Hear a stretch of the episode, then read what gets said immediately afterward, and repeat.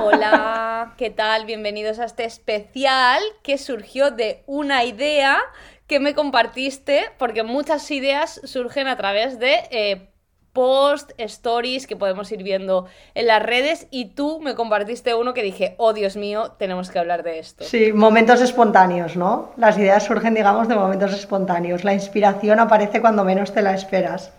Exacto, así es. Eh, todo empezó porque un día recibí un mensaje privado tuyo en el que me pasabas un post que me pareció súper interesante y la idea general era por qué los millennials somos minimalistas. Correcto, que además como que las dos palabras eh, parece que vengan como un poco de la misma raíz, ¿no? Millennial, minimalismo, pero sí, la verdad que era un post así como en plan con un toque de humor, digamos, pero que nos dio como para mucho, ¿no? Como que nos dimos cuenta de que empezamos a reflexionar mogollón sobre esa idea. Pero bueno, explícalo un poquito más. La idea era que eh, estaba basado en imágenes, era un carrusel de imágenes en el que salía pues eh, casas de nuestros familiares, contextos que habíamos tenido muchísimos siendo pequeños, que es, bueno, casas abarrotadas de minifiguritas, estanterías llenas de mil tipos de vasos, de copas, de cuadros, de la gente que colecciona platos, porque el tema de las colecciones ya es un punto en sí, que yo sinceramente no sé tú, pero mm, no conozco a muchos millennials que coleccionen cosas o sea, yo soy bastante anti-colecciones. Todo este tema de colección de sellos, colección de dedales, pues ya es algo que yo creo que ya es un poco más del el pasado, ¿no?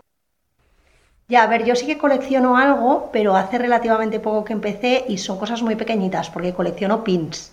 Entonces, cuando voy a algún sitio y tal, pues yo que sé, siempre me compro como un pin. Pero claro, de momento yo tengo un tarro de mermelada que no está ni a un cuarto lleno de pins, ¿sabes? O sea que cuando esté lleno me parecerá un montón, pero vamos, es un tarro de mermelada, no es lo que tú dices de vidrieras llenas de muñecas de porcelana terroríficas o conjuntos de tacitas de café que nunca se han usado, ¿sabes? Porque además son como tan bonitos y tan preciados que nuestras maravillosas abuelas no nos dejaban ni acercarnos, ¿sabes? Del rollo, mira, ¿ves esta vitrina? Pues no pases por el lado por si acaso se rompe algo. Así es. Sí, sí, la verdad es que era bastante terrorífico, yo creo que es la palabra que has dicho, ¿no? Y un poco en ese post eh, lo que me transmitía era ese terror de, pues, eh, bueno, nuestras familias seguramente eran mucho más eh, limpias de lo que yo lo conceptualizo ahora mismo, pero yo no me puedo imaginar tener estanterías llenas de muñequitos, de lo que sea, lleno de polvo, porque realmente para mí eso era una acumulación de polvo y ahora mismo me produce terror. Y creo que un poco la idea de, al menos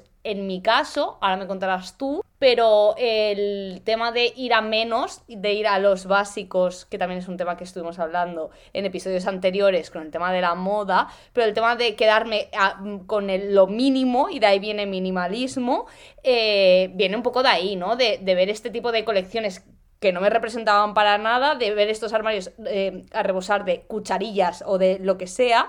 Eh, y, en ese sentido, pues eh, también obligada un poco por las circunstancias de tal y como están las viviendas, sobre todo en ciudades como Barcelona, que son carísimas, pues nos podemos permitir, por decirlo finamente, zulos para vivir. Entonces, dentro de un zulo tampoco te caben muchas, tampoco te caben muchas colecciones. Entonces, yo también un poco por el contexto del piso en el que vivo, pues también estoy como un poco más limitada espacio y si hay un tema en el que no soy minimalista es en el tema de los libros porque sigo siendo de este tipo de personas en los que me gusta leer en físico, que no tengo Kindle, pero bueno, que es una realidad que sé que existe y que tengo que explorar, pero todavía no me siento preparada para ello, pero por el resto pues ¿eh? sí que intento ser un poco más minimalista.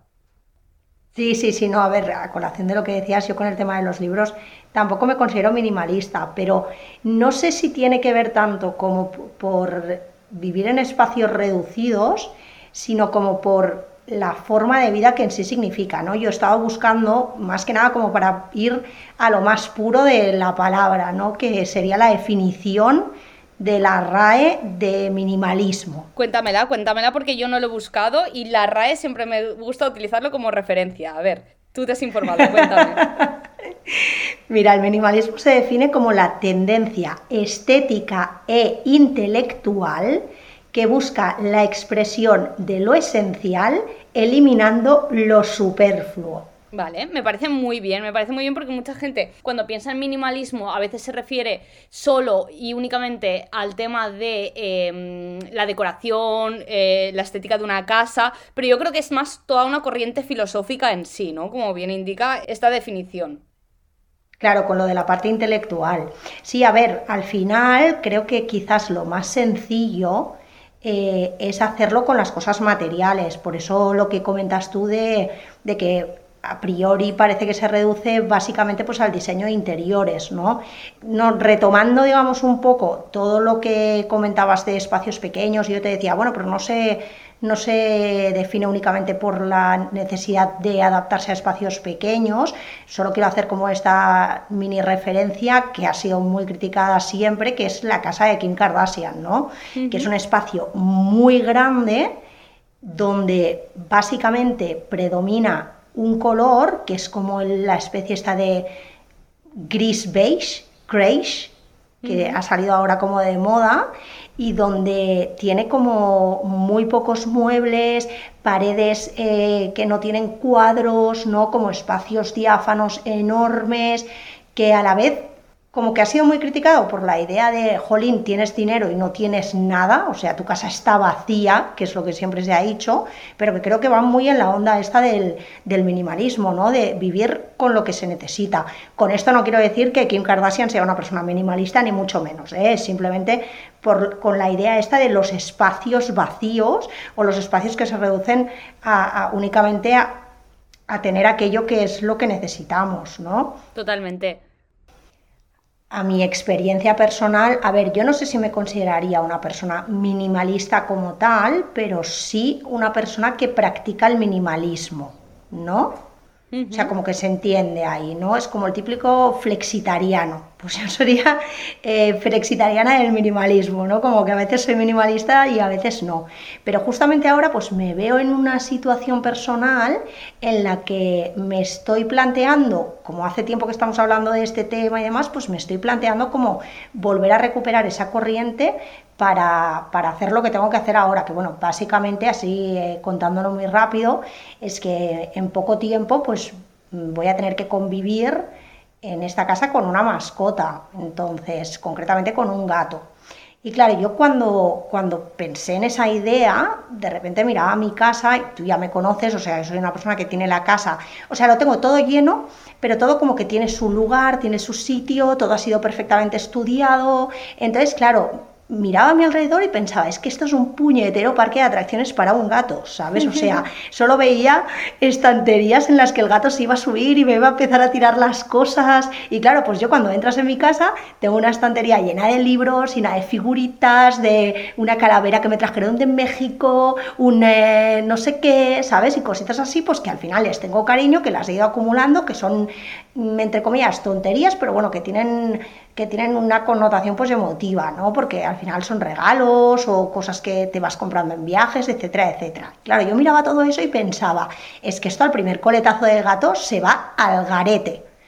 Claro, ahora profundizando como un poquito más en el tema del minimalismo, me, he vuelto a pintar la casa como, no sé, ya séptima vez en mi vida, no sé qué me pasa con el tema de pintar, pero esto es para otro podcast, eh, pero estoy volviendo a pintar, entonces claro, como que lo he tenido que vaciar todo y de repente estaba pensando, ostras, qué mejor manera de hacer, digamos, esa limpieza y, esa nueva decoración de la casa que teniendo en cuenta el minimalismo del que hablamos, ¿no? O sea, ¿qué voy a poner en las estanterías? ¿Voy a poner absolutamente todo lo que había? ¿Es necesario que todos esos pequeños recuerdos estén a la vista? O sea, son más recuerdos si los ves, ¿no? Como toda una serie de preguntas así eh, que van más también por la rama intelectual de la propia corriente minimalista, que es como eh, las cosas importan físicamente o importan en tanto en cuanto el recuerdo que tenemos de ellas, ¿no? Como que, ¿qué opinas? Ya, yo creo que es un tema bastante complejo porque por una parte, eh, o sea, para mí el minimalismo es algo práctico. O sea, yo me, no me considero una persona minimalista, pero sí que lo practico, pero justamente porque me parece algo pues que me simplifica un poco la vida, ¿no? Y creo que originalmente la idea de acumular, ¿no? Yo creo que es algo como más instintivo de los seres humanos, porque yo como lo veo, por esta visión un poco así, más historiadora, es el tema de que el, el acumular eh, nos ayudaba a sobrevivir históricamente. Entonces, cuanta más comida tenías, cuanto más acumulabas, pues más fácil era sobrevivir aparentemente, ¿no? Pero sí que es cierto que actualmente ya eh, esta corriente tan de posesiones ya es más relativa y sobre todo eh, también considero que actualmente el éxito ya no se mide por la cantidad de cosas que tenemos, ¿no? Sino que a veces se mide pues más por experiencias, pero antes era, ostras, pues el que más éxito tenía tenía más coches, tenía más casas o su casa era más grande, ¿no? Y yo creo que actualmente ya no, ya no es tan así, ¿no? Entonces, em, yo creo que, como decía, pues que es un tema complejo, pero que realmente eh, lo podemos, eh, si te interesa, lo, cada uno lo puede ir un poco interiorizando de una manera eh, o de la manera que considere más apropiada a su estilo de vida, ¿no? Entonces no hace falta ser súper drásticos ni extremistas y decir me voy a quedar ahora con lo básico, sino ir valorando un poquito o ir analizando un poco pues eh, los puntos estos en los que cree que podría mejorar si es que quiere hacerlo, ¿no? Entonces sí que es cierto que sobre todo en el nivel que tú comentas en una casa es mucho más visual, pero también a nivel de hábitos, ¿no? Yo, por ejemplo, soy una persona que lo reconozco, que he tenido picos de eh, necesitar una productividad extrema y yo creo que el minimalismo en la productividad también es importante, ¿no? A veces, sobre todo por el tema de la salud mental, que también da para otro podcast, ¿no? Pero también, pues eso, reducir un poquito a quedarte con lo esencial en diferentes cosas, ¿no? Y que no hace falta que lo hagas de la noche a la mañana, sino que ir aplicándolo en los puntos de tu vida en los que crees que es necesario, si es que lo consideras, ¿no? Porque a mí, por ejemplo, es un tema que me da paz mental en general, el minimalismo. Sí, a ver, es que está hecho un poco como para para conseguir esa paz mental que tú dices en todos los ámbitos de tu vida, ¿no? Al final, lo que comentabas, por ejemplo, de las casas sobrecargadas, como que cuando entras en una casa que está sobrecargada te da ansiedad, ¿sabes? Básicamente el concepto, yo creo, antiminimalismo es la ansiedad. Entonces, claro, esta ansiedad pues se reduce en todos los aspectos de la vida, no únicamente en el estético, sino también, como decíamos en la definición, en el intelectual. Entonces, claro, es muy, es muy interesante esto que comentas hoy en día, porque siendo millennials, que venimos de la parte esta que decíamos, de la no acumulación, del no coleccionar, etcétera, etcétera, sí que estamos en una parte como de la sobreproducción y del, y del consumismo voraz. ¿Sabes? De compra, compra, compra, compra y compra. Entonces, claro, es como que uno intenta estar todo el rato en un equilibrio constante entre el mundo en el que vive y el mundo en el que le gustaría vivir, ¿no? Porque a mí me encantaría tener eh, un uniforme de vida, por así decirlo, ¿no? Eh, del rollo, los lunes me pongo esta ropa y los martes esta y los miércoles esta otra, ¿sabes? Pero luego al final, pues soy la primera que cuando está aburrida en su casa, si no está en Instagram, está en la app de Zara mirando los eh, special prices, a ver qué me puedo comprar más barato. Entonces, claro, lo que comentabas, bueno, que a cualquiera que le interese el tema este, por ejemplo, del minimalismo estético en cuanto a la ropa, hacemos una pequeña referencia en episodios anteriores sobre los armarios cápsula y el método de maricondo, etcétera, etcétera, pero vamos, como que intuitivamente uno quiere vivir de esa manera, pero estamos en un momento en el que al parecer es prácticamente imposible, porque se nos están generando constantemente una serie de necesidades que no son necesarias, ¿no? aunque parezca redundante. O sea que es como, eh, cómprate este aparatito del Shane que sirve para limpiar el horno, pero luego cómprate este otro que sirve para limpiar el micro. Y es como, no, tío, coge una valleta y un desengrasante como se ha hecho toda la vida y tendrás dos objetos y limpiarás toda tu cocina. ¿no? Entonces como que, claro, mmm, es complicado el tema del minimalismo, pero sin embargo, a lo que te lleva, digamos, es a una sencillez. O sea que al final, eh, como pregunta así reflexiva que me gustaría hacerte, ¿no? A ver qué opinas. Uno es más libre cuanto más tiene. Yo creo que no. Yo creo que es un poco el minimalismo es ir a contracorriente porque sí que es cierto lo que dices, que estamos en una sociedad mm, plenamente capitalista y, que, y consumista, pero yo creo que cuantas más posesiones tienes, o sea, siempre lo hablo desde mi punto de vista, ¿eh? igual que tú lo decías, estoy totalmente de acuerdo en que entrar y ver una casa abarrotada de cosas a mí me da ansiedad, pero puedo entender que haya gente que no, ¿no? Pero eh, sí que es cierto que yo cuantas más posesiones tenga, menos libre me siento. No quiero decir ahora que lo tenga que vender todo y deshacerme de todo, pero por ejemplo, no es mi caso, ¿vale? Pero sí que conozco perfiles que pues tienen una capacidad económica mayor y que se compran joyas de alto valor. Este tipo de joyas que requieren un seguro para cada joya. ¿Tú sabes el estrés que es gestionar eso? O sea, imagínate, me acabo de comprar una pulsera de Cartier, 45.000 euros, voy a hacerle un seguro. Bueno, vale, eh, ¿cuántos seguros estás pagando? ¿Cuántos seguros tienes? ¿Dónde guardas estas joyas? No sé. La verdad es que yo así a priori, a lo mejor es mentalidad de pobre, ¿eh? pero lo pienso y me agobio. Y yo con mi joyita ahí de bisutería, pues mira, no tengo que hacerle ningún seguro, si la pierdo me dará un poco de pena, pero tampoco va a ser un drama. Claro, no, y es que aparte, a ver, que hay que pensar el tema este del consumismo desde un punto de vista negativo, pero a la vez, como todo en esta vida, hay que intentar darle la vuelta y hay que intentar buscar lo positivo. ¿Y qué es lo positivo? Eh, con respecto a lo que tú hablabas, por ejemplo, en épocas anteriores del tema de la acumulación, se veía un poco como, como el hecho de, el que más tiene es mejor, pero a la vez también lo entiendo como un punto de vista de, ostras, he conseguido este objeto que es muy complicado de volverme a comprar, entonces lo voy a guardar por si acaso. ¿Sabes? Por si acaso dentro de, eh, no sé, ¿sabes? Cinco años lo vuelvo a necesitar. No es nuestro caso, y con esto no quiero decir ni mucho menos que cuando utilicemos una cosa después la tiremos y nos la volvamos a comprar, ¿eh? Pero es simplemente como por el hecho de, mira, yo ahora mismo vivo sola. Entonces, eh, como vivo sola, necesito tener 15 platos bajos, 15 platos hondos, 15 cucharas, 15 tenedores, ¿no? ¿Me entiendes lo que te quiero decir? O sea, necesito todas esas cosas. O si algún día hago alguna fiesta en mi casa y van a venir más personas, compro eh, platos reciclados de estos de papel y cubiertos reciclados y con eso pasamos. O sea, tengo que tener ocho sillas en mi casa cuando yo sola me siento en el sofá.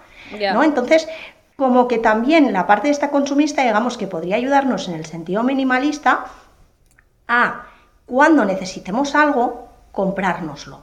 No comprárnoslo antes de necesitarlo, ¿sabes? Oh, me voy a comprar esta aspiradora en el Black Friday porque está de oferta, pero yo es que no he aspirado en mi vida, pero bueno, igual me la compro y entonces empiezo a aspirar la casa. Y de repente pasan dos años y la aspiradora se le ha agotado la garantía y tú la tienes en un armario porque tú no aspiras. Entonces, ¿cuándo te recomiendo que te compres la aspiradora? El día que vayas a aspirar, ¿sabes? O sea, el día que digas, mira, necesito una aspiradora porque he puesto el concepto de la aspiradora como podríamos poner cualquier otro, ¿no? O sea que al final hay que coger esta baza de la inmediatez, de poder tener cualquier cosa en casa en 24 horas para comprárnosla cuando de verdad la necesitemos y no porque esté en oferta o porque se está generando una necesidad consumista en nosotros cuando de verdad no tenemos ningún apego a ese objeto, ¿no? Que el tema del apego también es muy interesante para el concepto del minimalismo, ¿no? Esta nostalgia de la que hablábamos de guardo estas cosas porque me traen ciertos recuerdos, ¿no? O sea, al final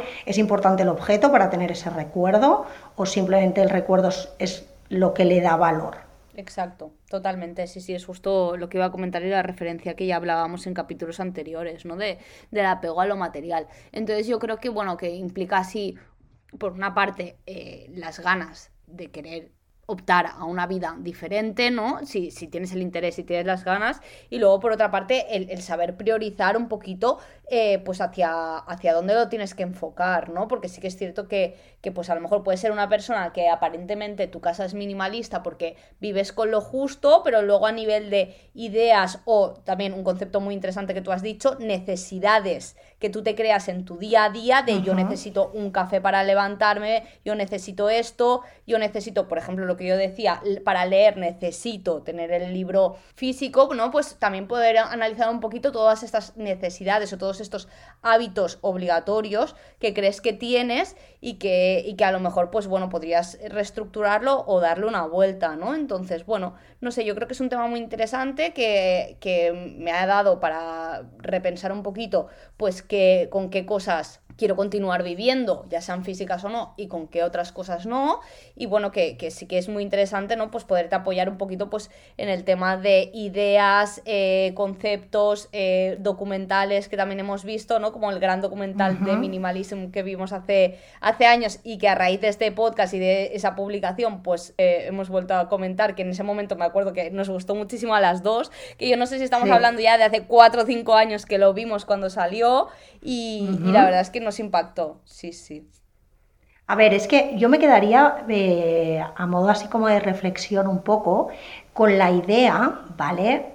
Eh, para nosotras y para, todo el que nos escuche, que minimalismo mm, no significa tener más o menos cosas, sino tener las cosas que sí necesitas, las cosas que sí que utilizas. Como tú comentabas, al final cada uno es diferente y al final cada uno tiene unas necesidades diferentes. Pero se basaría un poquito en esto, ¿no? Y a, colación del documental del que hablas, que es muy interesante, eh, y ellos también hacen como una reflexión que es muy interesante y que yo creo que ya hace años que va, pero que actualmente está como en máximo auge, que es este, el tema de el minimalismo como, como acompañamiento, digamos, como ayuda a la sostenibilidad, ¿no? O sea que al final la sostenibilidad no es únicamente irte al mercado con una bolsa de tela y meter las frutas dentro, ¿no? Es reflexionar en cada cosa que te compras si es o no necesaria si te hace más libre y si te da o te quita energía tenerla. Energía y felicidad, sí, sí. Claro, al final, bueno, yo y creo que todo el mundo tenemos mogollón de cosas que no utilizamos y que no es necesario tener y que no tengamos miedo tampoco a, a los espacios vacíos, a abrir un armario y decir, ostras, es que hay una balda que está vacía, es como que, tengo que comprar cosas para llenar eso, ¿sabes? O sea, tú estás llenando el espacio de, fuera o te estás llenando un vacío, ¿sabes? Es como esta, esta cosa de la que se habla de que el consumismo realmente lo único que hace es como poner tiritas en problemas que nosotros tenemos que no somos eh, capaces de reflexionar. Entonces, claro, pues el minimalismo yo creo que un poco mm, invitaría a lo que tú dices, ¿sabes? A la reflexión real sobre los objetos que nos rodean y cómo queremos vivir y si realmente estamos concienciados con ayudar al medio ambiente, ayudar al planeta, etcétera, etcétera, empecemos por eh, poner nuestra casa patas arriba y hacer de verdad una reflexión con cada cosa que veamos. Exacto, sí, sí, estoy totalmente de acuerdo. Más que nada porque desde mi punto de vista, ¿eh? yo creo que la antítesis de minimalismo es, son los por si acasos. Es decir, por ejemplo, yo ahora, ¿no? Que he viajado bastante últimamente y que todos sabemos que las restricciones de maletas, de mano eh, y de equipajes de cabina eh, han cambiado y cada vez son menores, pues esto también, desde mi punto de vista, que yo evito comprarme, o sea, o facturar maletas, eh, pues también te obliga un poquito pues a, tener esta filosofía minimalista, tirar con lo justo y ver cómo te organizas, ¿no? Entonces, eh, pues todos hemos llenado en nuestro momento maletas de por si acaso cuando íbamos a cualquier lado. Entonces, pues tener tus por si acaso en casa, ¿no? Lo que tú decías, tus 15 platos de cada tipología en tu estantería, pues quizá no es necesario si, si eres una persona únicamente, ¿no? El por si acaso es que a lo mejor un día viene alguien a tu casa, pues bueno, hay más soluciones, ¿no? Como ya has comentado. Claro, o sea, que al final el extremo, y está muy bien, y es lo que tú dices, o sea, esto es eh, todo el rato desde nuestro punto de vista y desde nuestra humilde opinión sobre el minimalismo, ¿no? Pero está claro que el extremo de la gente está como súper austera, que vive con lo justo, no sé, hay casos de gente minimalista al 100%, que no tienen sofás en su casa, que no tienen sillas, ¿sabes? Que es como, no, yo es que tengo un plato, tengo una cuchara, eh, a ellos les funciona, está genial, yo no podría vivir así, igual que no podría, no sé, eh, vivir en una furgoneta, ¿no? que también es un tema como que podríamos hacer, eh, podríamos ligar al tema este del minimalismo, de la gente que vive viajando y que vive todo el tiempo con lo justo y demás. no es mi estilo de vida, pero sí que es verdad que sin quererlo, cuando hago como estas limpiezas físicas, pues experimento como una limpieza kármica, ¿no? No sé cómo decirlo, de decir, ostras, soy capaz de deshacerme de todo este tipo de cosas que entiendo que no necesito y me hace muchísimo más feliz poder despedirme de ellas y tener menos que simplemente guardarlas por lo que tú dices, pues por si acaso, por si acaso de maletas que al final tú te das cuenta de que te has puesto los mismos pantalones que te pones siempre porque son los más cómodos, o sea, acéptalos, ¿sabes? O ese conjunto que te llevas para cuando vas a salir por la noche, pero que tú en realidad sabes que a las 10 de la noche tú quieres estar durmiendo, entonces, no sé, como que es muy guay, ¿sabes? Esta idea eh, de intentar vivir con lo menos posible para sacar también más provecho de todo lo que tenemos, ¿no? Porque al final, como que no sé, lo que hablábamos, o zapatillas, o yo qué sé, ese típico libro que, porque tienes cinco libros, hay uno que te lo has leído siete veces, ¿sabes? Como que el placer de usar las cosas que tenemos, Exacto, sí, sí. No, no tener por acumular, sino eh, tener porque, porque lo necesitas y sobre todo, pues volviendo al tema un poquito que me ha parecido súper interesante porque también lo voy a comentar, el tema del sofá y el tema de comodidad, pues bueno, yo puedo ser muy, muy minimalista o intentar eh, reducir al máximo las cosas, pero pues para mí un sofá un sofá o una butaca, pues es importante, ¿no? No voy a intentar reducir, em, reducir a mínimos solo por reducir, no, también voy a priorizar mi comodidad. Por ejemplo, mira, te quiero poner un ejemplo que no sé si te había comentado, pero eh, pues el tema, volviendo al tema que también hablábamos en, episodios anteriores, ¿no? Eh, pues el tema de cómo me he relacionado yo con mi piso pues, o sea, puede parecer que no es necesario, pero yo el, año pasado ya quería comprarme una alfombra y me la compré eh, aprovechando una, una, oferta que vi pues tipo en septiembre, porque nadie se compra alfombras en septiembre, y yo sí llego a saber lo feliz que a mí me hace esa alfombra, porque me encanta tumbarme en el suelo, porque me encanta estar sentada, porque tengo los pies calentitos ahora cuando hace frío, porque este piso es muy frío, pues pienso, ostras, pues mira, es un objeto más que quizá yo pensaba que no necesitaba, pero mira, pues también si me va a hacer feliz y me va a hacer estar más cómoda, pues ¿por qué no, no? Entonces, pues también es saber encontrar un poquito pues ese equilibrio. Ya, igual también, así como a modo de práctica, ¿qué opinas como de la idea esta de un objeto que entra por un objeto que sale? ¿No? Como de voy a comprarme algo solo si soy capaz de deshacerme de algo de la misma tipología, ¿sabes? Como para no acumular sino igual como para no reducir a ese minimalismo extremo, pero sí como para tener una conciencia de aquello que te compras, ¿sabes? O sea, porque siempre me ha parecido como algo muy interesante, de me compro algo para reponer algo que ya no le doy uso, o, algo que ya ha perdido, digamos, su capacidad de ser usado. Entonces, cuando algo se te rompe, tú lo repones, ¿no? Es como que sacas algo y pones algo. Pues un poco como en esa idea también, pero en, necesidades, ¿sabes? En necesidades creadas. Ostras, me voy a permitir comprarme estos zapatos solo si soy capaz de quitar unos que ya no me pongo, ¿sabes? Entonces creo que así al final como que uno encuentra un poquito más el equilibrio, ¿sabes? De, de ser esclavo de las cosas materiales, que es altamente estúpido. O sea, no sé, hasta tecnológicamente nos estamos yendo al minimalismo, ¿sabes? Porque antes necesitabas siete objetos y ahora necesitas un teléfono móvil, ¿sabes? Entonces, si realmente la tendencia está en ir hacia ahí, creo que es mm, menester, no sé cómo decirlo de otra manera, que nos suene a castellano antiguo, es menester que todos cojamos esa, esa, idea como una responsabilidad propia y personal, ¿sabes? O sea, intentemos cambiar el mundo empezando por nosotros mismos, ¿no? Pues intentemos eh, ayudarnos mm, empezando por reflexionar sobre aquello que tenemos. Sí, exacto, estoy de acuerdo. ¿eh? Yo nunca he puesto en práctica, creo que solo con la ropa, el tema de eh, objeto que entra por objeto que sale. Para mí con la ropa es mucho más fácil. Se me rompen unos vaqueros, me dejan de gustar, pasan de moda, lo que sea, pues me compro otros y esos pues los dono, lo que sea.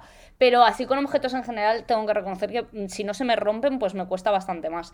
Pero te voy a contar una cosa que creo que te va a parecer interesante y lo podemos dejar así un poquito también como reflexión final, porque justo el otro día una amiga que ambas conocemos eh, me hablaba de un reto que se está poniendo bastante eh, en práctica en, su, o sea, sus compañeros de trabajo, porque debe ser alguna moda eh, europea o algo que todavía no ha llegado aquí, que es el reto de los 90 días sin comprar por internet.